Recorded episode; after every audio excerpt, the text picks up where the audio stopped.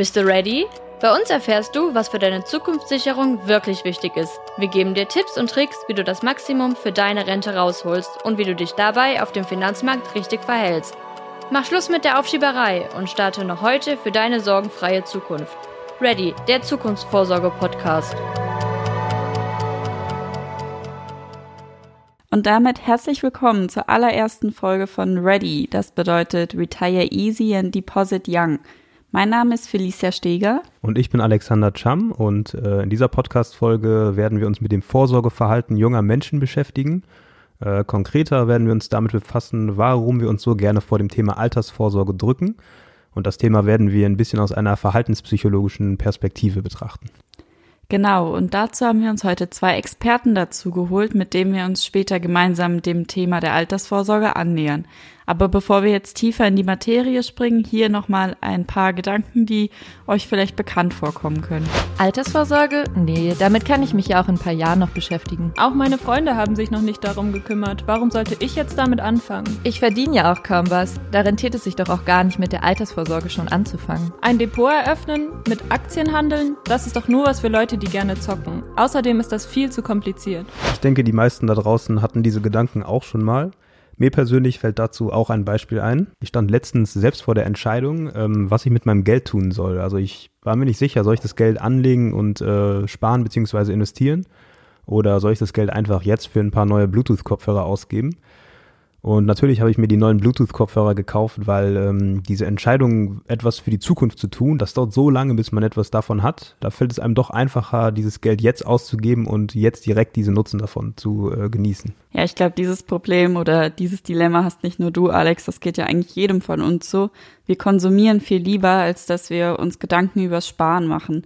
Man gibt lieber jetzt sein Geld aus, als es für später anzulegen. Aber gerade in der heutigen Zeit, in der wir leben, ist es umso wichtiger, sich früh Gedanken über seine Rente zu machen. Denn eine staatliche Rente wird für uns alle vermutlich nicht mehr ausreichen.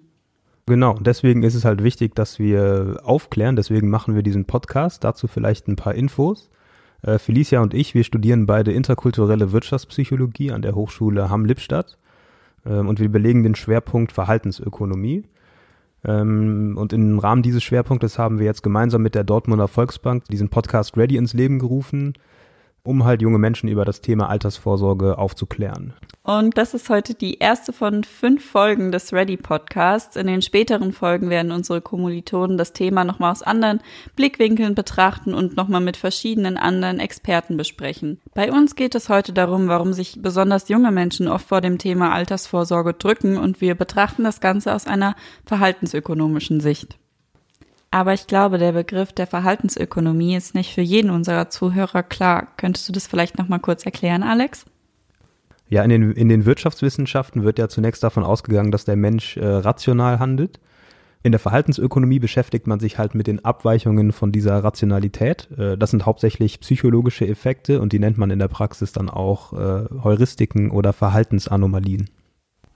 Genau, und eine Subdisziplin oder ein Teilgebiet der Verhaltensökonomie, mit dem wir uns heute besonders beschäftigen, ist die Behavioral Finance.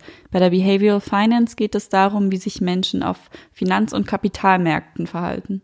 Ja, und in diesem Rahmen wollen wir heute das Vorsorgeverhalten junger Menschen genauer durchleuchten äh, und unseren Zuhörern zeigen, warum es irrational ist, die Altersvorsorge aufzuschieben und welche Faktoren es sind, die uns davon abhalten.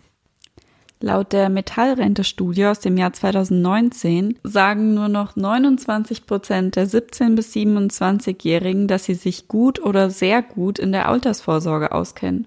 Und das ist sicherlich einer der Gründe, warum so wenige junge Menschen aktiv etwas für ihre Altersvorsorge tun. Denn wenn man nicht weiß, was man tun kann, ist es natürlich besonders schwierig, aktiv zu werden. Ja, das ist ein wichtiger Punkt, den du da ansprichst. Und man sieht das auch in der Studie. Heute legen nur noch 48 Prozent aller jungen Leute tatsächlich etwas für ihre Altersvorsorge an. Im Vergleich dazu in 2010 waren es noch knapp 55 Prozent. Ja, und dabei ist interessant, dass viele junge Menschen sich bei ihrer Altersvorsorge sehr stark am Verhalten ihrer Eltern orientieren. Ähm, ein weiteres Ergebnis der Studie ist nämlich, dass wenn die Eltern von den jungen Menschen angeben, dass sie sehr viel Wert auf ihre Altersvorsorge legen, dann einfach ungefähr 58 Prozent äh, der jüngeren Generation ihren Eltern nach. Ja, aber ich glaube, ein wichtiger Punkt, den man dabei beachten sollte, auch wenn wir jetzt diese Zahlen hören, ist, dass die Lösung, die eure Eltern vielleicht für sich gefunden haben, nicht immer auch die richtige Lösung ist für euch oder für unsere Generation, denn wir werden in einem ganz anderen Kontext alt. Genau, und äh, darauf werden wir auch gleich im Experteninterview nochmal genauer eingehen. Wenn es darum geht, Geld für die Altersvorsorge zurückzulegen, dann spielt es sicherlich auch eine Rolle, wie viel Geld man übrig hat. Ähm, man hört ja auch oft das Argument, ja, ich brauche mein Geld jetzt, ich habe gar nichts, äh, am Ende des Monats nichts übrig, was ich beiseite legen könnte. Und das spiegelt sich auch in den Ergebnissen der Metallrente-Studie wieder. Äh, zum Beispiel ist es so, dass von den Leuten, die ihre finanzielle Situation als sehr gut bezeichnen, 93 Prozent angeben, zumindest ab und zu Geld zurückzulegen. Von den Leuten, die aber überhaupt nicht sparen, geben 70 Prozent an, dass es daran liegt, dass sie kein Geld übrig haben weil sie quasi ihr komplettes Geld für ihre Lebenserhaltungskosten benötigen. Ja, und ich glaube, dieser Punkt ist halt auch wichtig zu beachten, weil es dadurch auch schnell zu einer Art Teufelskreis kommen kann. Man sieht ja dann daran, dass die Menschen, die schon im frühen Alter etwas für ihre Vorsorge tun, auch später Geld haben werden. Und Menschen, die vielleicht frühzeitig noch nicht viel Geld investieren können, werden auch später nur wenig Geld haben. Und ein persönliches Beispiel daher ist es vielleicht, dass auch mir, ich geht es so, ich bin Studentin, ich habe auch nicht viel Geld, was ich ausgeben kann, aber trotzdem habe ich eine Altersvorsorge, wo ich fünf Euro im Monat reinbezahle, weil das ist Geld, was ich entbehren kann. Und natürlich, wenn ich irgendwann ein festes Gehalt habe, werde ich das aufstocken, aber trotzdem, diese fünf Euro im Monat tun schon sehr viel mehr, wie wenn man einfach gar nichts investieren würde. Ja, wie viel diese kleinen Beträge tatsächlich bringen, das werden wir gleich auch nochmal von unseren Experten hören. Ähm, es gibt aber auch gute Nachrichten, was die Altersvorsorge junger Menschen betrifft, denn auch wenn viele von ihnen nicht unbedingt aktiv werden, äh, sind sie sich dennoch dem Problem bewusst. Denn es sind immerhin 85 Prozent der Befragten, die damit rechnen, bis weit über das 67. Lebensjahr hinaus arbeiten zu müssen. Und 86 Prozent der 17- bis 27-Jährigen stimmen der Aussage zu, dass ohne eine eigenständige private Altersvorsorge in Zukunft deutlich mehr Menschen von Altersarmut betroffen sein werden. Ähm, es ist also ein gewisses Bewusstsein für das Problem da. Gleichzeitig geben allerdings über 50 Prozent der Befragten an, im Hier und Heute zu leben, anstatt sich Gedanken über die finanzielle Zukunft zu machen. Zum Vergleich waren das 2010 nur knapp über 40 Prozent. Ähm, es scheint also ein weiteres Problem zu sein, dass junge Leute zwar wissen, was auf sie zukommt, aber trotzdem nichts tun, weil das Hier und Heute ihnen wichtiger erscheint. Ja, und natürlich einerseits, dass sie im Hier und Heute leben, aber vielleicht auch, dass sie so ein bisschen prokrastinieren und einfach das Problem der Altersvorsorge so immer mehr in die Zukunft schieben. Und wie wir eben schon gezeigt haben, ist es halt sehr viel wichtiger, früh anzufangen. Genau, und warum die Leute, obwohl sie das Problem ja verstehen, nicht aktiv werden. Darüber wollen wir jetzt mal mit einer Expertin reden, denn das scheint für uns jetzt so, als ob es da irgendwelche psychologischen Effekte gäbe, die dem Ganzen zugrunde liegen. Und deshalb sprechen wir jetzt mit Frau Dr. Jessica Desiree Peli. Sie ist eine absolute Expertin auf dem Gebiet der Behavioral Finance und hat schon mit den größten Forschern in diesem Gebiet zusammengearbeitet. Da wird sie uns auch gleich noch einiges drüber erzählen. Sie war Dozentin an der LMU und hat schon dort ihre Studenten tatkräftig zum Thema Altersvorsorge beraten, weshalb sie sich bestens mit den Verhaltensmustern der jungen Leute auskennt.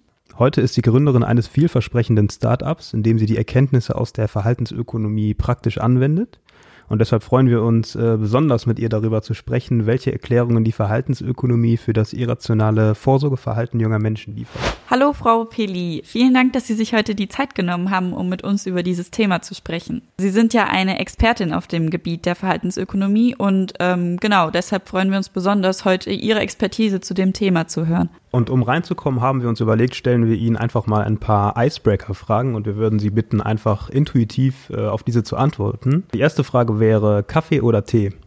Momentan Tee, weil ich eine Woche Saftfasten hinter mir habe. Würden Sie sagen, Sie sparen lieber oder Sie konsumieren lieber?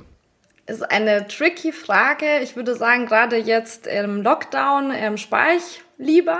Aber da ich ein Startup gründe, muss ich natürlich auch gleichzeitig viel ausgeben. Deswegen schwer zu beantworten. Welcher Anlegertyp sind Sie? Bevorzugen Sie hohes oder niedriges Risiko?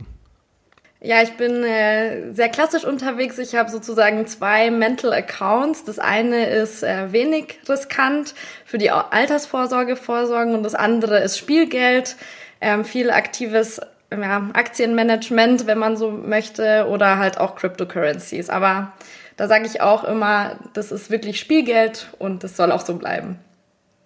Okay, also das ist schon fast so eine äh, Art von bewusstem Mental Accounting, könnte man sagen. Richtig. Ich bin auch sehr emotionsgetrieben und kein Homo economicus. okay, ähm, jetzt wo wir Sie so ein bisschen kennengelernt haben, würden wir einfach ganz kurz nochmal von Ihnen hören wollen. Ähm, wer sind Sie? Was haben Sie bisher so gemacht? Einfach nur in ein, zwei Sätzen. Mhm.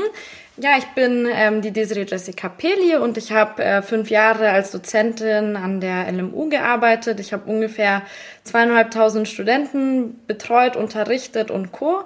und im Rahmen dessen auch meine Promotion abgeschlossen. Ähm, ich war an der Yale University in Miami, habe mit den besten ja, Ökonomen zusammengearbeitet, wie zum Beispiel unseren Nobelpreisträger 2017 Richard Thaler.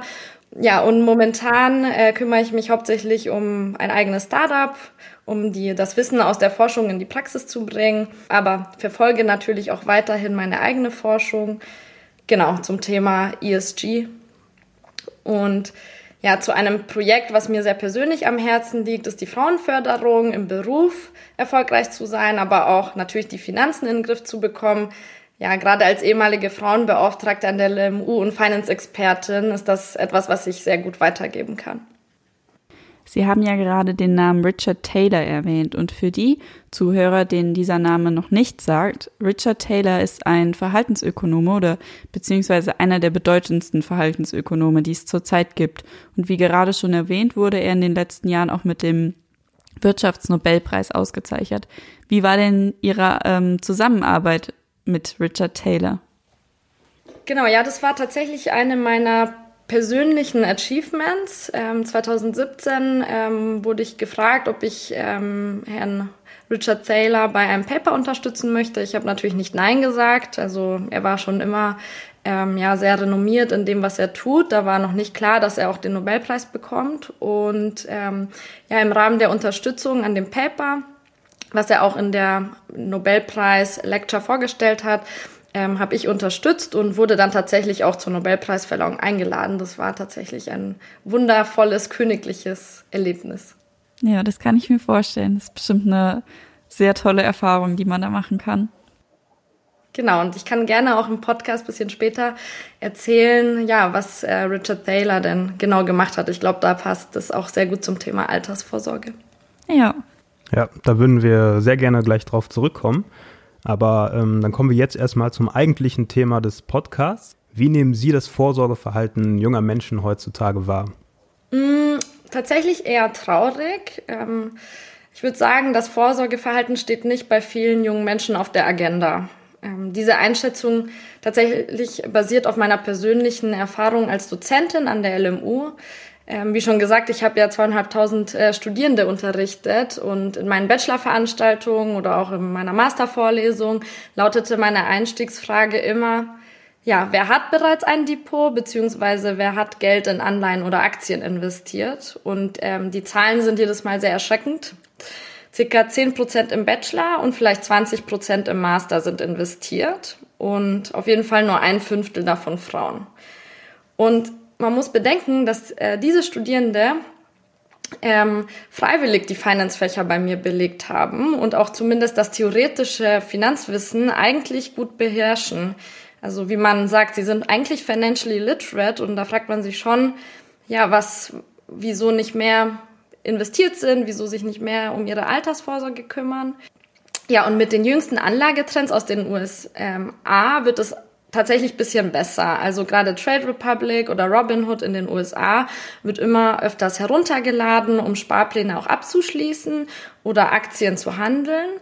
Ähm, diese benutzerfreundlichen Apps helfen definitiv, die Einstiegsbarrieren zu reduzieren. Ähm, aber manchmal führen diese auch zu unbedachten Investitionen. Ähm, dazu kann ich äh, später gerne noch mehr erzählen. Das, ja, das größte Problem ähm, glaube ich, weshalb die jüngere Generation sich nicht um die Altersvorsorge kümmert, ähm, liegt zu großen Teilen am fehlenden Finanzwissen äh, beziehungsweise der Erfahrung, das Wissen aus der Theorie in die Praxis zu bringen. Und gerade das Letzte wird oft in unserem Bildungssystem, angefangen in Schulen beziehungsweise im Elternhaus, nicht mitgegeben oder vorgelebt. Und die Standardsätze, die ich immer so zu hören bekommen habe, entweder von den Studierenden oder auch von meinen Bekannten, laut sind immer ähnlich. entweder, naja, ich investiere nicht, weil ich mich gar nicht auskenne, ich kann ja nicht mit den großen Banken mithalten, das sind sowieso alles nur Haifische, auch habe ich gar nicht so viel Geld, um überhaupt zu investieren. Genau. Also diese Liste an die vermeintlichen Gründen, ähm, beziehungsweise, wenn man auch will, kann man das auch Glaubenssätze nennen, ist sehr, sehr lang. Und ähm, ja, wichtig ist, dass man sich wirklich anfängt, mit der Thematik zu beschäftigen. Dann wird es auch etwas natürlicher. Und wenn man diese ähm, Gründe, die Sie gerade aufgezählt haben, aus einer verhaltensökonomischen Sicht betrachtet, kann man da noch irgendwelche Parallelen erkennen? Oh ja, auf jeden Fall. Also es gibt sehr viel Forschung, die in diesem Bereich betrieben wird. Also wie schon erwähnt, ein fehlendes Finanzwissen spielt eine große Rolle. Oft ist es auch die subjektive Wahrnehmung, denn auch wenn das Finanzwissen da ist, äh, wird es trotzdem nicht angewandt und wird trotzdem nicht investiert. Und ja, viele Studierende der BWL belegen ja Grundlagenveranstaltungen in Finance. Es gibt auch diesbezüglich eine sehr interessante Studie in einem der besten Finance Journals publiziert, die eben zeigt, dass auch wenn das Finanzwissen in einer Familie bei der Frau liegt und nicht beim Mann, ist es dennoch der Mann, der sich um die Finanzthemen kümmert. Das ist etwas erschreckend und zeigt, dass auch konservative Rollenmodelle dazu führen, Finanzwissen leider nicht anzuwenden. Und das, obwohl man eigentlich weiß, dass eben Finanzwissen positiv mit Vermögen korreliert ist. Ja, neben dem Finanzwissen, vielleicht ein bisschen weiter auszuholen, kommen natürlich Präferenzen und auch Biases, also Verhaltensverzerrungen ins Spiel. Gerade die Themen wie Risikoaversion oder Verlustaversion oder auch das Hyperbolic Discounting, welche stark in unserer DNA auch verankert sind, spielen eine sehr, sehr große Rolle, wenn es zum Thema ja, Anlageverhalten geht. Ich kann gerne ein bisschen was ähm, zu den beiden Konzepten erzählen, wenn Sie möchten. Ja, sehr gerne. Ich denke gerade Begriffe wie Hyperbolic Discounting äh, sagen nicht allen unseren Zuhörern was. Also wäre super, wenn Sie die kurz erklären könnten. Ja, dann fangen wir doch gleich mit Hyperbolic Discounting an. Ein fancy englischer Begriff, wie es so oft in Finance ist, der aber nichts anderes besagt, dass wir Geld, was uns heute zur Verfügung steht, als wertvoller an ansehen als ein höherer Betrag in beispielsweise einem Jahr. Was bedeutet das für die Altersvorsorge nun konkret? Naja, wir möchten unser Geld lieber nicht anlegen, weil es uns mehr wert ist, es heute zu haben. Und das auch, wenn wir es nicht ausgeben wollen. Experimente zeigen beispielsweise, dass Menschen es präferieren, heute 50 Euro zu bekommen, als in einem Jahr 100 Euro. Aber gerade wenn man es gar nicht erst ausgibt, lässt sich das nicht rational begründen. Das heißt, wenn man Geld am Ende des Monats übrig hat, sollte man sich schon immer aktiv auch überlegen, ob man es nicht lieber für die Aus Altersvorsorge ausgeben sollte. Und ja, das zweite, meiner Meinung nach viel größere Problem ist aber die Verlustaversion, im Englischen auch Loss Aversion genannt. Die äh, Verlustaversion besagt, dass eben Verluste mehr wehtun als Gewinne weshalb wir vieles dafür tun würden, zukünftige Verluste zu vermeiden. Und das auch auf Kosten von Gewinnen, wenn man so möchte.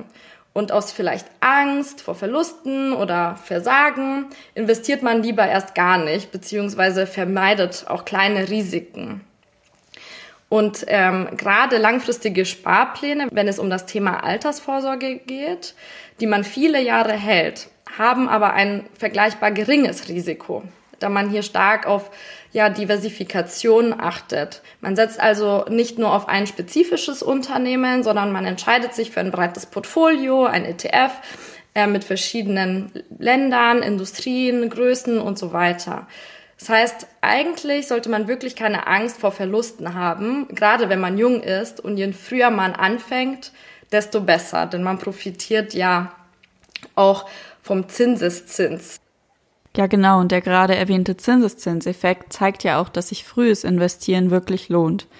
Was spielen denn Ihrer Meinung nach noch für andere Heuristiken eine Rolle? Richtig. Und ähm, ja, neben dieser Verlustaversion oder dem Hyperbolic Discounting spielen natürlich auch andere Biases ähm, eine große Rolle, wie zum Beispiel der Status Quo Bias, dass man sich einfach nicht darum kümmert, ja, und die Altersvorsorge immer so ein bisschen auf morgen verschiebt und da vielleicht nochmal auf die Studie von Richard Thaler zurück ähm, zu gehen. Denn ein Blick nach Schweden zeigt, manchmal muss man einfach die Menschen zu ihrem Glück zwingen und in die eigene Altersvorsorge nudgen. Schweden hat im Jahr 2000 die private Rente verpflichtet. Man durfte sich entweder ein Portfolio aktiv auswählen und wenn man das nicht gemacht hat, wurde man einem sogenannten Default-Portfolio zugeordnet. Interessant ist, dass nur zwei Drittel sich aktiv um ihre Altersvorsorge bemüht haben. Der Rest wurde diesem Default zugeordnet. Und das war auch gut so. Denn auch die Default-Altersvorsorge war besser als keine Altersvorsorge. Das Ganze wurde eben von Richard Thaler empirisch in 2004 untersucht und in der Folgestudie in 2017, an der ich eben auch mitgewirkt habe, ähm, wurde gezeigt, wie effektiv und nachhaltig das Nudging für die private Altersvorsorge war. Auch diejenigen, die in das Default-Portfolio gesteckt wurden, sind nach zehn Jahren immer noch dort. Das heißt, ähm, ein tolles Beispiel für den Status Quo-Bias. Die haben sich im Nachgang immer noch nicht darum bemüht, irgendwie sich aktiv mit der Altersvorsorge auseinanderzusetzen. Aber immerhin waren es nur zwei Drittel, also beziehungsweise war es nur ein Drittel, das in diesem Default-Portfolio geblieben ist. Ne? Die anderen haben sich ja dann umorientiert. Das ist ja verglichen mit zum Beispiel den, den 20 Prozent aus ihrem äh, Masterstudiengang, ist das ja schon deutlich mehr. Ja, genau. Also ich meine, ganz Schweden äh, musste mitmachen sozusagen. Könnten Sie vielleicht auch nur noch mal kurz am Rande, vielleicht für die Zuhörer, die den Begriff des Nudgings nicht kennen, einfach noch mal kurz vielleicht in ein paar Sätzen erklären, was der Begriff Nudging ist oder was man macht, wenn man jemanden nudgt? Ja, sehr gern. Also ich kann ähm, den Begriff des Nudgings noch mal erklären. Ähm, der wurde tatsächlich auch von Richard Thaler ins Leben gerufen. Und der sagt nichts anderes, dass man den Menschen manchmal einfach einen kleinen Stupser geben muss, um bessere Entscheidungen zu treffen. Und in diesem Fall hat halt eben Schweden beschlossen, ein jeder Mann, jeder Frau in das private Rentensystem zu stupsen. Und ähm, genau, wie man sieht, hat es in dem Fall auch gut funktioniert. Ja, genau, wie man sieht, war das dann sehr erfolgreich dort. Aber jetzt nochmal rückblickend, so auf alle Heuristiken, welche Heuristik würden Sie sagen, hat die größte Rolle oder kann man das so pauschal gar nicht sagen? Es gibt Studien, die versuchen, ähm, genau diese Frage zu beantworten. Ich würde mich tatsächlich ein bisschen davon distanzieren, weil es wirklich ähm, personenabhängig ist auch. Ähm, gerade unser Risikoverhalten oder unsere Verhaltensverzerrungen sind zu einem großen Teil in unserer DNA verankert, also wie man so schön sagt, Nature. Und nur ein Bruchteil äh, von unseren Entscheidungen wird durch Nurture bestimmt. Nurture be bedeutet, ähm, ja, was, welche Erfahrungen habe ich gesammelt, welche ähm, was wurde mir aus dem Elternhaus mitgegeben, was habe ich gelernt. Und ähm, ich habe ja schon einige Beispiele genannt, aber gerade das fehlende Finanzwissen ist ein wichtiger Punkt, den wir auch selbst in der Hand haben. Ja, gleich, ja also gleichzeitig habe ich die Erfahrung gemacht, dass man einfach keine Role Models hat, also die einem zeigen, wie man sich um die eigene Altersvorsorge kümmert, wie man sie am besten plant. Das Problem ist bisschen vielleicht auch unser Bildungssystem, aber auch das deutsche Sozialsystem. Man glaubt immer, dass man genug in die Rentenkasse einbezahlt. Ähm, man wird ja schon auch während der Praktika immer wieder gefragt, ob man sich Renten versichern möchte. Und viele denken, dass man halt damit für die Zukunft abgesichert ist. Ähm, die Eltern haben das vielleicht auch nicht anders gemacht. Vielleicht haben die Eltern auch keine Aktien. Das war ganz früher vielleicht auch nicht so üblich. Eltern hatten aber Sparbücher und Lebensversicherungen. Ja, und diese waren damals zu deren Zeit vielleicht noch attraktive Geldanlagen, aber mit unseren niedrigen Zinsen heutzutage kommen wir damit bloß nicht besonders weit. Und Studien zeigen, dass wenn Eltern keine Finanzbildung innehaben, dann ist auch die Wahrscheinlichkeit größer, dass die Kinder nicht anlegen und sich um ihre Altersvorsorge kümmern. Und ja, das zeigt wiederum, dass vieles durch unser Elternhaus, also äh, Nurture, auch geprägt ist. Und gerade Eltern möchten natürlich nicht, dass ihre Kinder unnötige Risiken eingehen. Also raten sie dann auch vielleicht oft von Aktien ab, weil sie selbst die Dringlichkeit nicht erkennen. Ja, sie, sie kennen das ja oft vielleicht selbst nicht anders, weil sie damit nicht konfrontiert waren. Und vielleicht auch ein Blick in die USA. Wir hatten ja schon Schweden, jetzt kommt die USA als Beispiel. Dort gibt es nicht ein besonders funktionierendes staatliches Rentensystem und dort befasst man sich halt schon viel früher mit dem Thema Altersvorsorge. Also eigentlich schon in der Schulzeit und man lernt viel mehr von den Eltern, ähm, weil die das auch schon immer so machen mussten. Und diese Erfahrung habe ich äh, während meiner Auslandsjahre in Miami oder in Yale gemacht. Dort wird das Thema Finanzen viel aktiver angegangen und das natürlich zu Recht, weil man muss wirklich ähm, vorsorgen, sonst ähm, wird es schlecht aussehen. Ja, ich glaube, das ist auch gerade in Deutschland eine Sache, dass viele junge Menschen, glaube ich, ihre Großeltern sehen und ähm, vielleicht auch ihre Eltern schon sehen und denken, es ist ja möglich, mit einer gesetzlichen Rente gut zu leben oder es kommt natürlich auf die Verhältnisse an, aber ich glaube, vielen jungen Menschen in Deutschland ist gar nicht bewusst, dass man da wirklich aktiv was tun muss und ähm, dass das nicht immer nur durch die gesetzliche oder die betriebliche Rente getan ist. Ja, und es ist ja in Deutschland auch so, dass es in den meisten Bereichen reicht, wenn man äh, auf die staatliche Lösung setzt, zum Beispiel in der Krankenversicherung oder der Pflegeversicherung. Da kommt man vielleicht gar nicht so darauf, dass es äh, im Fall der Altersvorsorge anders ist. Ja, richtig. Also ich glaube, dass ähm, natürlich jetzt auch einen großen Umbruch gibt momentan. Also ich will mich dann nicht zu weit aus dem Fenster lehnen, aber ähm, gerade wir junge Generation, und ich zähle mich auch noch bisschen dazu, ich glaube, wir werden wahrscheinlich nicht mehr mit der staatlichen Rente zufrieden sein. Und deswegen wie ihr schon gesagt habt, man muss sich aktiv um die Altersvorsorge kümmern, sich genau überlegen, wie viel Geld man im Rentenalter haben möchte und dann daraus ableitend die Sparrate für die eigene Altersvorsorge auch bestimmen. Ähm, wenn wir da ansetzen, gibt es noch irgendetwas, was Sie quasi den Hörern mitgeben möchten? Noch irgendwie so ein abschließendes Fazit, was Sie gerne möchten, dass den Hörern aus diesem Podcast bewusst wird oder aus diesem Interview, was wir jetzt geführt haben? Oder einen guten Tipp, der den Zuhörern vielleicht hilft, diese äh, Fehler zukünftig nicht mehr zu machen. Genau. Mhm. Puh, ja, viele Fragen auf einmal. Ähm, also was mir persönlich auffällt, ist ähm, ja, dass die jüngere Generation auch sehr überflutet wird mit Informationen und Co. Das überfordert natürlich auch viele. Man weiß gar nicht, wo man anfangen soll. Wenn man googelt, irgendwie, wie lege ich an, bekommt man Millionen von Treffern, von Text zu Video und Podcast. Und ähm, beispielsweise habe ich ein Female Finance äh, Meetup begleitet und da ist mir eines besonders aufgefallen. Das Problem ist nicht, dass die jüngeren Menschen nicht investieren wollen. Das Problem ist wirklich, ihnen äh, fehlt ein Coach, eine Art Trainer, der ihnen wie im Lehrbuch eine Einleitung gibt, wie man am besten anlegt oder sich um seine Altersvorsorge kümmert. Ähm, ja, welche Schritte man beachten muss, ja, wie so ein kleiner Wegweiser. Und zum Beispiel alleine ein Depot zu eröffnen, war für viele eine erste Hürde. Man möchte ja nichts falsch machen. Und ähm, oft habe ich nur diesen Anfangsprozess, also Depot eröffnen und erst einen Sparplan anlegen, als Unterstützerin mitbegleitet. Und das hat vielen schon mehr Mut gegeben, um das Thema dann auch aktiv anzugehen. Und wie gesagt, moderne Apps machen es nun einem einfach ähm, zu investieren, aber tatsächlich empfehle ich für die Altersvorsorge ein solides, konservatives Depot bei einer Bank das verleitet einen weniger zu Impulskäufen oder Verkäufen.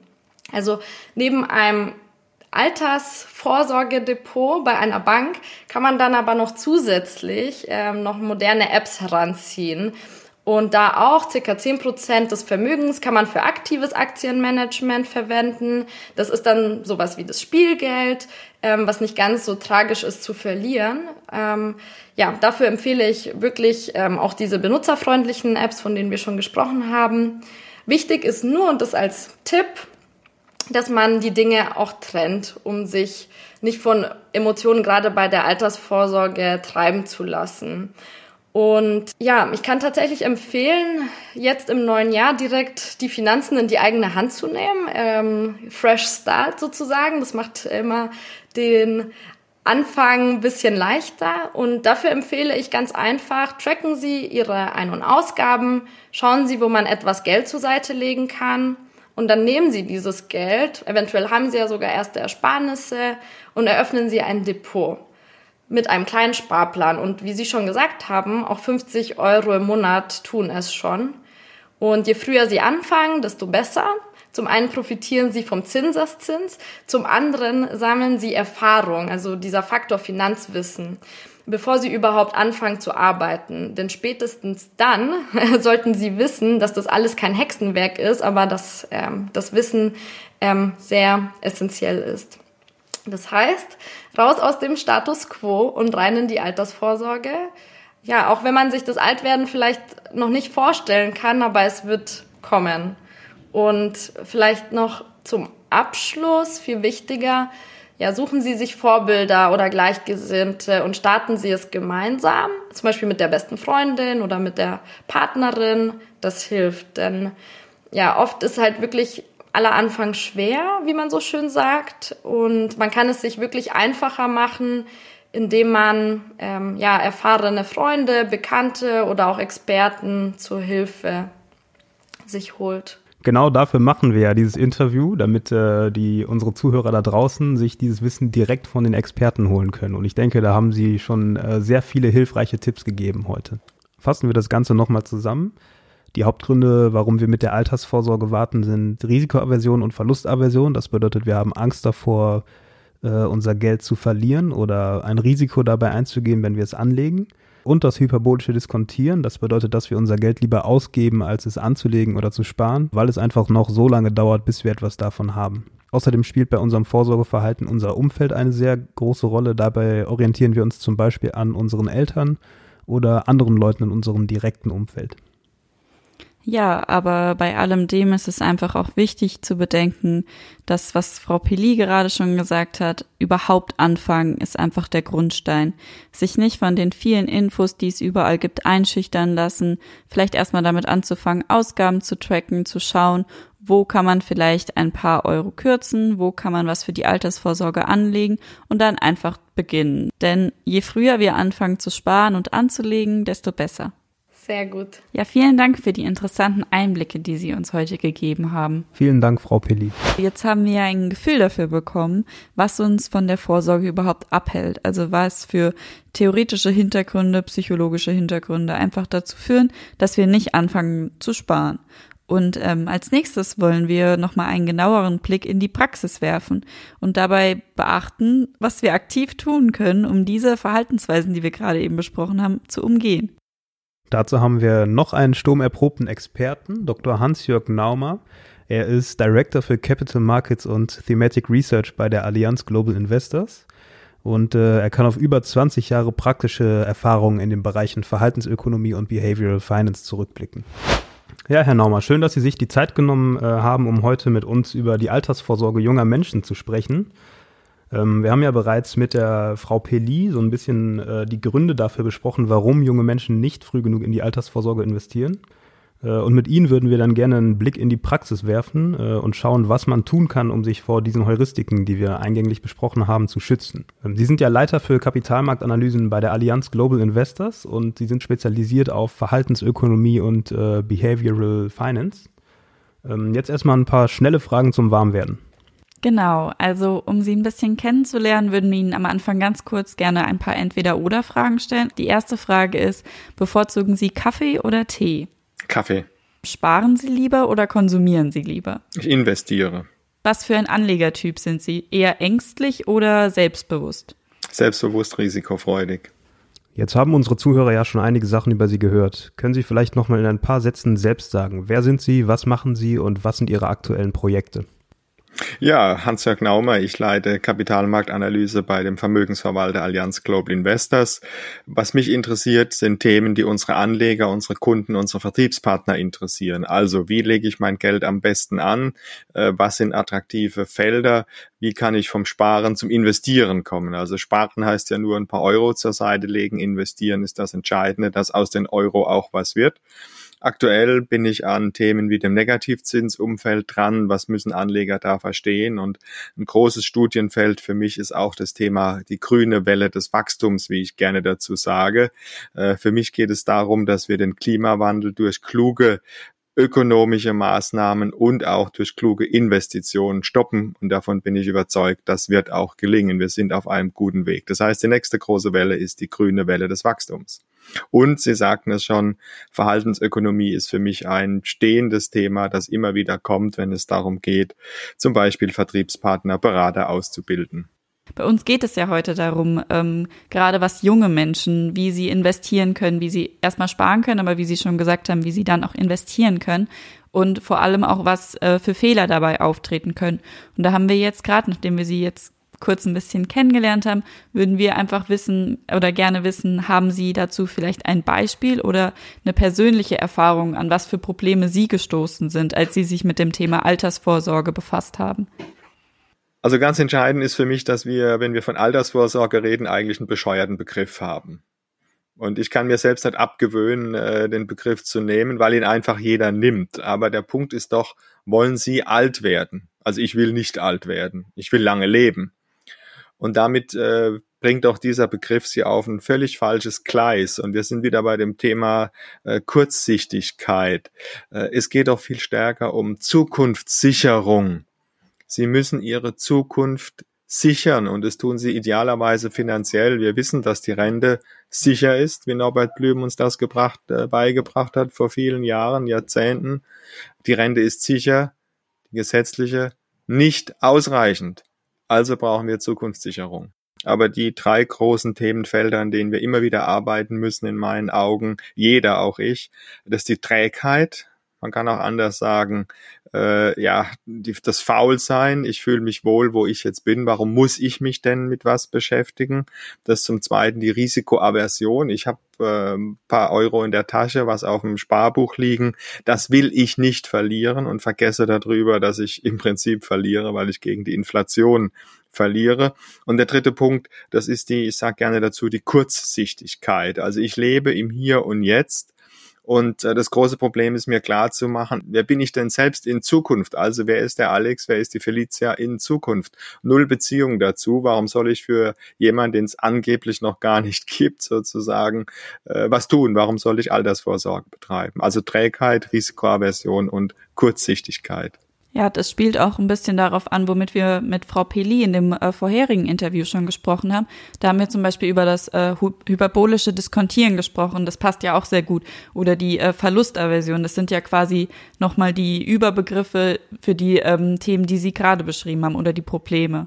Das kann man ganz genauso sagen. Äh, und an diese Probleme muss man auch drangehen. In der Beratung, aber auch, ich sag gerne dazu, in der Selbsterkenntnis. Ich glaube, dass das häufig sogar der allererste Schritt ist, sich überhaupt zu verändern, äh, zu erkennen, ich bin einfach träge, ich bin risikoavers und ich habe eine gewisse Kurzsichtigkeit. Das ist zunächst ja gar nicht mal schlimm. Das ist einfach menschlich, allzu menschlich. Daher kommt ja auch die Verhaltensökonomie, dass wir einfach ja die Bescheidenheit, die Demut lehren, lernen dadurch, durch zu sagen, wir haben menschliche Verhaltensmuster, rational wäre es anders, aber wir sind nun mal so, wie wir sind. Aber wie gehe ich damit um? Also gerade bei dem Thema Risikoaversion hilft jungen Menschen doch ganz enorm, dass sie einen enorm langen Zeitraum haben zum Sparen. Also äh, ich sag gerade Studierenden immer gerne oder auch Menschen, die ganz frisch jetzt aus der Ausbildung kommen, erstes Geld verdienen, ihr habt das komplette Leben noch vor euch. Was interessiert euch denn der nächste Börsen Börsencrash? Gar nichts, äh, gar nicht. Ihr werdet noch vier, fünf, sechs, sieben, acht Börsencrashs erleben. Äh, seid ruhig, wartet einfach drauf, dass die Zeit bei der Kapitalanlage enorm viel viele Wunden heilt. Ich glaube, das ist eine ganz wichtige Botschaft. Und bei der Kurzsichtigkeit ist für mich auch wichtig, äh, wie gesagt, wir haben keine emotionale Beziehung zu unserem zukünftigen Ich. Das ist ja das, was die Verhaltensökonomie herausgearbeitet hat. Und das Interessante ist aber, wenn Sie zum Beispiel mal ein Morphing-Tool nehmen, es gibt ja einige, die man vom, äh, von einem App Store runterladen kann, die einem dann so das Zug, die zukünftige Person zeigen. Also ich sage jetzt mal die zukünftige Felicia, wenn sie mit 67, 68, 69 in Rente geht und dann schauen Sie auf die Person und wir wissen also auf dieses Morphing-Bild dann von sich selbst. Äh, und wir wissen, wenn wir da einen Kernspin machen, das haben Forscher in Amerika gemacht, ist äh, aus der Literatur, aus der akademischen Literatur gut belegt. Äh, und dann wissen wir, sie sehen ihre zukünftige Person und sie haben plötzlich eine emotionale Beziehung. Und wenn wir dann fragen, wenn ein Berater zum Beispiel fragen würde, was sind Sie bereit für diese Person zu tun, also für sich selbst, dann steigt die Bereitschaft, je mehr sie diese Bindung aufbauen. Und das Witzige ist sogar, wenn diese Person sie anlächelt, äh, und sie sagen, okay, ich gebe 10 Euro pro Monat, äh, spare, äh, dann sind sie noch mehr bereit, mehr zu geben, wenn die Person noch mehr lächelt, so ein Dankbarkeitsgefühl quasi erzeugt oder zeigt. Und wenn sie dann noch sagen, ich mache 20, 30 Euro, die Person lächelt mehr, äh, umso mehr sind sie bereit zu sparen. Interessante Entwicklung und äh, ich glaube, da müssen wir dran arbeiten, beraterseitig ganz bestimmt, aber ist ja auch eine, eine gute Übung, wenn Sie jetzt äh, vor dem Thema stehen und sagen, warum soll ich jetzt was zurücklegen? Ich brauche die Kohle doch, ja. Machen Sie sich doch mal selbst ein Bild von sich selbst, morphen Sie ihre, Ihr Gesicht, äh, Aufnahme von sich. Äh, oder überlegen Sie, was würden Sie denn gerne tun in 10, 20, 30, 40 Jahren? Was sind da große Themen? Also vielleicht ein Auto, äh, eine Wohnung, die einem selbst gehört, wenn man mit der Ausbildung fertig ist, eine große Weltreise. Man hat so viele Ziele und je greifbarer die zukünftigen Ziele werden, je mehr man sich darüber klar macht, desto stärker ist auch die Bereitschaft, äh, für dieses zukünftige Ich was zu tun. Also ein guter erster Schritt für die Altersvorsorge wäre es, sich einfach mal eine, ein Morphing-Tool im App Store herunterzuladen und sich mal anzuschauen, wie man im Alter aussieht. Jetzt haben wir eingänglich ja besprochen, dass Verlustaversion und hyperbolisches Diskontieren die Hauptgründe dafür sind, warum wir die Altersvorsorge vor uns herschieben. Haben Sie vielleicht ein paar konkrete Handlungshinweise, was man als junger Anleger tun kann, um sich vor diesen Heuristiken zu schützen? Also das, das äh, Diskontieren wie gesagt, also die, die Emotionalität, äh, glaube ich, hilft sehr stark. Aber es gibt ja bekanntermaßen zwei Gehirnhälften, äh, der rationale Teil und der emotionale Teil. Der emotionale Teil wird natürlich mit dem Morphing-Tool zunächst mal angesprochen. Äh, der rationale Teil wird angesprochen mit einem kleinen Rechenbeispiel. Und ich glaube, auch das ist wichtig. Äh, denn die wichtigste, der wichtigste Erfolgsfaktor in der, im Vermögensaufbau ist der Zeitfaktor. Also genau das, äh, wo die meisten, gerade junge Menschen sagen, uch, ich habe noch so viel Zeit, bis ich in Rente bin, das mache ich morgen, übermorgen. Der Zeitfaktor ist wichtig. Ich mache ein ganz kleines Beispiel. Ich habe einen äh, Fred Früher. Und der Fred Früher, der hat gerade so die Ausbildung, Studium fertig, äh, verdient erstes Geld, sagt, Mensch, ich habe jetzt wirklich was, äh, wo ich verdiene, ich lege 100 Euro im Monat zurück macht das äh, zehn Jahre lang, vom Alter 20 bis 30 Jahre und sagt dann so, es ist mal anderes dran, hört mit dem Sparplan auf, äh, lässt das Geld aber 40 Jahre lang liegen. Einzahlung 12.000 Euro. Dann kommt die Susi später, gleicher Abschnitt, Lebensabschnitt, fängt mit 20 Jahren erstmal an, so ein bisschen die Welt zu erkunden, Geld auszugeben und mit 30 sagt sie dann so, jetzt werden alle guten Vorsätze wahrgemacht, ich fange mit einem Sparplan an äh, auch zahlt auch 100 Euro ein und ist wirklich tapfer dabei, macht es bis zum Alter 60. Und äh, sie legt also ein 36.000 Euro in dieser Zeitphase an und dann treffen sich Fred früher und Susi später und unterhalten sich. Äh, und Sie können sich denken, was dabei rauskommt. Äh, die Susi später freut sich wie Harry, weil sie über 100.000 Euro gemacht hat, wenn man mal einfach ähm, durchaus plausible Jahresrendite von durchschnittlich sechs Prozent unterstellt. Und der Fred früher hat nur in Anführungszeichen 96.000 und ein paar zerquetschte Euro gemacht. Natürlich ist das reale Leben ganz anders. Der Fred früher wird sagen, was freust du dich denn, Susi, mit deinen 100.000? Ich habe fast genauso viel äh, gemacht, aber ich habe 40 Jahre äh, mein Geld ausgegeben. Du hast, oder 30 waren es ja, 30 Jahre mein Geld ausgegeben. Du hast 30 Jahre gespart und ich habe nur 10 Jahre davor gespart. Ja, Also dieser, dieser Zeitfaktor, dieses hyperbolische Diskontieren, was macht Zukunft äh, mit mir, kann ich rational hebeln, äh, indem ich mir mal klar mache, was Zukunft bringen kann, also in der Anlage bringt, was die Zeit bedeutet. Und wenn ich von sechs Prozent rede, so als Daumenregel kann man sagen, bei Aktien haben wir in der Vergangenheit acht Prozent gemacht, im Schnitt der Jahrzehnte. Äh, da ist sechs Prozent, würde ich doch sagen, ein ganz gutes Näherungsmaß, um mal zu verstehen, was in der Zukunft passieren kann. Ja, auf jeden Fall. Wir haben auch ähm, vorhin schon darüber gesprochen, also über den Zinseszinseffekt. Und das ist ja gerade auch der Faktor Zeit, den Sie damit beschreiben. Das ist ganz genau das. Und äh, je früher ich anfange, desto stärker hilft mir der Zinseszinseffekt.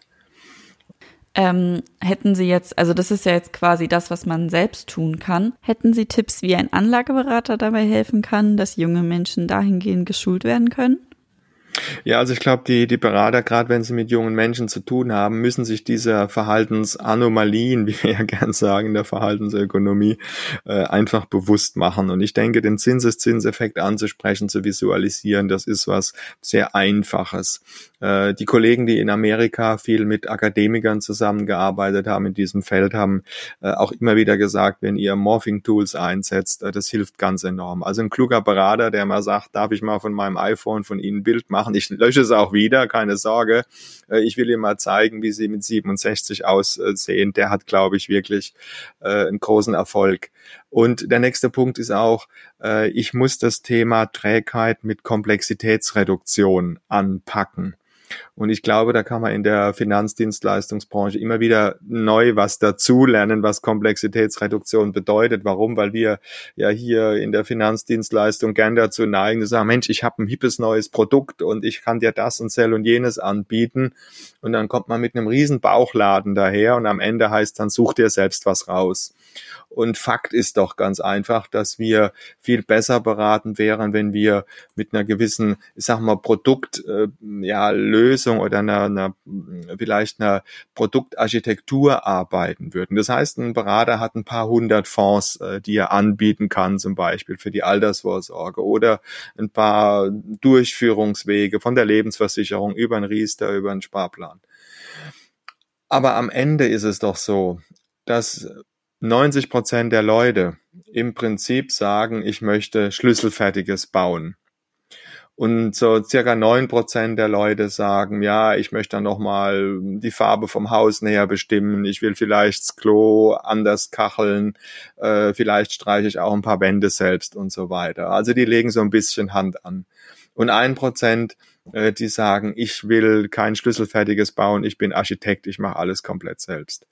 Äh, was ich damit sagen will, das eine Prozent braucht alles. Das fordert den Berater komplett. Die können mit und wollen mit Komplexität und, und Entscheidungs, sind entscheidungsfreudig, können mit Komplexität umgehen.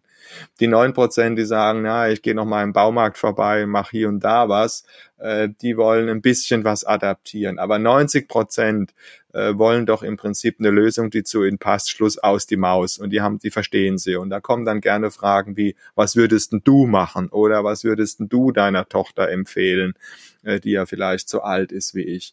Was ich damit sagen will, ein guter Berater äh, trifft eine Vorauswahl. Das ist der entscheidende Faktor.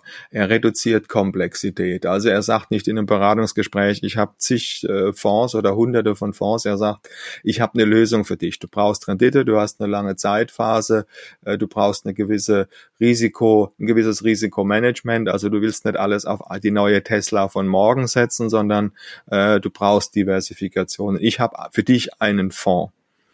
Äh, vielleicht nimmt er sogar einen Lebenszyklusfonds. Das würde ich zumindest ab einem gewissen Alter, sag mal so ab 30 plus vielleicht empfehlen, äh, weil die dann durchaus schon bis ins Rentenalter laufen können. Und dieser Lebenszyklusfonds verändert ja sein Risikoprofil äh, mit dem Anleger. Also je älter er wird, desto weniger schwankungsanfälliger wird er auch.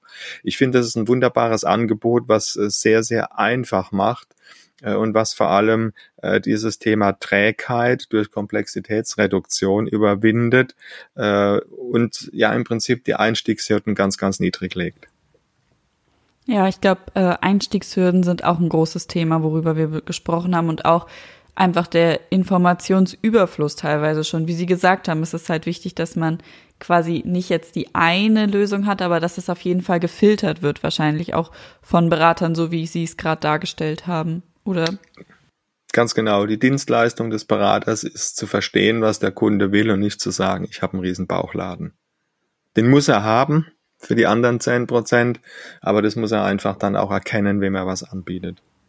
Ja, nicht jeder ist einfach ein Finanzexperte. Ich glaube, das ist auch wichtig, aber jeder kann es eigentlich werden und jeder sollte sich ja damit beschäftigen. Das ist mich ein ganz entscheidender Punkt, was Sie da ansprechen. Äh, ich sage den Anlegern auch immer wieder, sie brauchen auch gar kein Finanzexperte zu werden.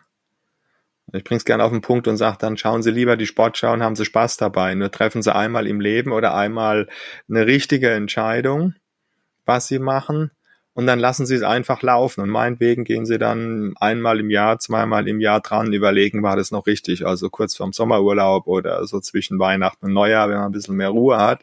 Einfach mal überprüfen, adjustieren, aber eine gute Lösung, eine gute Altersvorsorgelösung, die kann ich laufen lassen. Das entscheide ich einmal und dann ist gut. Und ich muss nicht abends Finanznachrichten gucken und morgens ein Finanzteil in der Zeitung als erstes aufschlagen. Äh, das Dumme ist, viele glauben das immer noch. Und äh, ich habe große Freude am Finanzteil meiner Zeitung und an Finanz- und Kapitalmarktinformationen, bin fasziniert von Wirtschaft und Politik, aber ich verstehe, andere Leute sind nicht so fasziniert. Die brauchen sie auch nicht. Ich gehe auch nicht in einen Modeladen oder einen Kleiderladen und verstehe, wie mein Anzug gestrickt wird. Oder wenn ich in den Baumarkt gehe und kaufe ein Werkzeug, muss ich auch nicht wissen, wie ist die Bohrmaschine hergestellt worden. Ich muss wissen, wo ist, ist die mit Akku oder ist die mit, äh, brauche ich eine Steckdose. Gut, und das war's dann. Ja, man muss wissen, wie es funktioniert und nicht den gesamten Finanzmarkt jetzt durchschauen einfach. Genau das, ja. ja. Ähm, nun ist ja so, dass sich viele unserer Zuhörer zum ersten Mal mit dem Thema Altersvorsorge beschäftigen, beziehungsweise zum ersten Mal kurz davor sind, äh, wirklich eine Entscheidung zu treffen, also wirklich äh, etwas zu tun für die Altersvorsorge.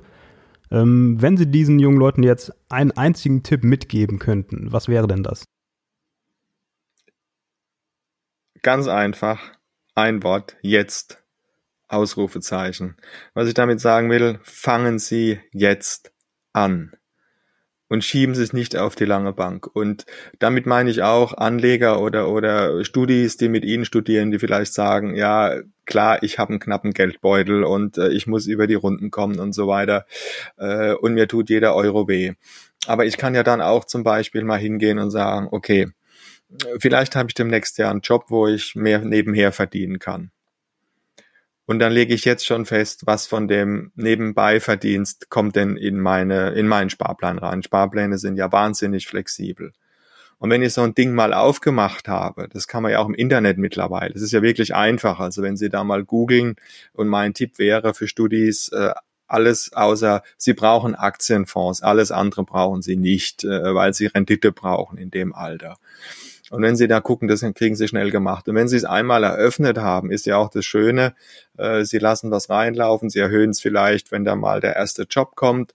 Äh, und Sie haben auch in der ganzen Phase immer was, wo Sie sagen können, ach Oma, nicht schon wieder Socken zu Weihnachten. Du, ich habe einen Sparplan, ich tu was für meine Zukunft, tu doch du auch was dafür. Ja, und dann kann man ja immer so bei Gelegenheiten, die es ja gibt, wo man mal ein Geschenk bekommt, wenn man das will, sagen, du, ich hab was, ich leg's da rein und ich denk später an dich, wenn ich mich drüber freue. Aber das Entscheidende ist, machen Sie es jetzt. Es ist einfach.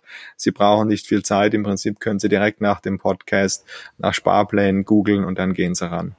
Ja, ich glaube, auch hier ist ein wichtiger Punkt noch zu sagen, dass es gar nicht sein muss, dass jetzt jeder anfängt irgendwie mit 200 Euro im Monat. Ich denke, schon ein kleiner Betrag kann große Auswirkungen haben und man kann das ja dann auch alles wieder hochstocken. Und ich glaube, vielen, gerade jungen Menschen, die denken, ja, ich habe nur irgendwie 50 Euro vielleicht im Monat über. Ist das jetzt sinnvoll, damit überhaupt schon was anzufangen? Aber ich glaube, wichtig da zu erkennen ist einfach, ja, es ist sinnvoll und man kann damit anfangen schon.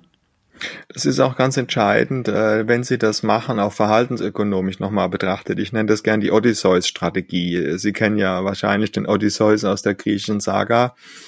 Äh, und das hat er gemacht. Er musste an dem Felsen äh, der Sirenen vorbeifahren und wusste genau, wenn er die Sirenen hört, wird er zerschellen, weil er hat noch kein Schiff überlebt. Die sind alle abgelenkt worden von der fast, weil sie fasziniert waren von dem Gesang. Was hat er gemacht? Er hat sich an den Mast binden lassen seines Segelschiffes oder seines Schiffes und die Jungs äh, im, im, beim Rudern, äh, die hatten Wachs in den Ohren. Der Steuermann genauso. Keiner konnte es hören, nur er konnte die, die Sirenen hören, wollte zu den Sirenen, war aber gebunden. Das heißt, seine Freunde haben den vereinbarten Kurs für ihn eingehalten. Das ist Selbstbindung und diese Selbstbindung ist ganz entscheidend auch bei der Altersvorsorge. Das Entscheidende bei der Selbstbindung ist, sie legen sich einmal fest, sie halten Kurs. Und sie müssen nicht immer wieder irgendwelche Entscheidungen treffen und am Ende dann doch alles aufschieben. Ja, das ist auf jeden Fall ein guter Tipp, dass man einfach startet und nicht aufschiebt. Genau. Ich glaube, das ist ja auch was, was einem in vielen Lebensbereichen begegnet. Aber gerade hier ist es halt wichtig, dass man wirklich anfängt. Also ich würde sagen, das ist ein guter Call to Action für den Abschluss. Fassen wir das Gespräch nochmal zusammen. Es gibt drei Hauptprobleme, die uns davon abhalten, rechtzeitig in die Altersvorsorge zu investieren. Und das sind Kurzsichtigkeit, Trägheit und Risikoaversion. Und um diesen Verhaltensanomalien entgegenzuwirken, kann es helfen, sich sein zukünftiges Ich vorzustellen und einfach mal seinen Vorsorgeplan durchzurechnen. Denn das kann dabei helfen, die Problematik greifbarer zu machen und zeigt, wie und wann die Probleme angegangen werden müssen. Das Ziel ist es dabei nicht, dass jeder zum Finanzexperten werden muss. Es reicht, wenn man einmal eine vernünftige Entscheidung trifft, dann muss man sich danach gar nicht mehr so intensiv mit dem Thema auseinandersetzen. Wichtig ist nur, dass man früh anfängt, damit man den Zinseszinseffekt nutzen kann. Vielen Dank für das interessante Gespräch, Herr Naumer. Vielen Dank. Sehr gerne. Viel Spaß und Erfolg Ihnen bei allen Arbeiten, die jetzt für die Uni oder die Hochschule anstehen und natürlich allen viel Erfolg beim Anlegen und Altersvorsorgen. So, jetzt sind wir auch schon am Ende unserer Podcast-Folge angelangt. Wir hoffen, wir konnten euch heute die verhaltensökonomischen Hintergründe, warum wir uns vor dem Sparen oder vor der Altersvorsorge drücken, etwas näher bringen. Wir hoffen, dass diese Podcast-Folge euch da draußen dazu anregt, dass ihr euch mit eurer eigenen Altersvorsorge beschäftigt. Das waren sehr viele Informationen heute. Um die komplette Podcast-Folge in zwei Worten zusammenzufassen, werdet aktiv. Und wenn ihr das tun wollt, gibt es zum Glück noch vier weitere Podcast-Folgen in der Ready-Reihe. In der nächsten Folge geht es konkret darum, welche Möglichkeiten das deutsche Rentensystem bietet. Danach beschäftigen wir uns nochmal intensiver mit konkreten Anlagestrategien. Also bleibt auf jeden Fall dran. Wir freuen uns, dass ihr es bis hierhin ausgehalten habt. Mein Name ist Alexander Champ. Und ich bin Felicia Steger. Und wir wünschen euch ganz viel Erfolg bei eurer Zukunftssicherung. Bis bald. Tschüss.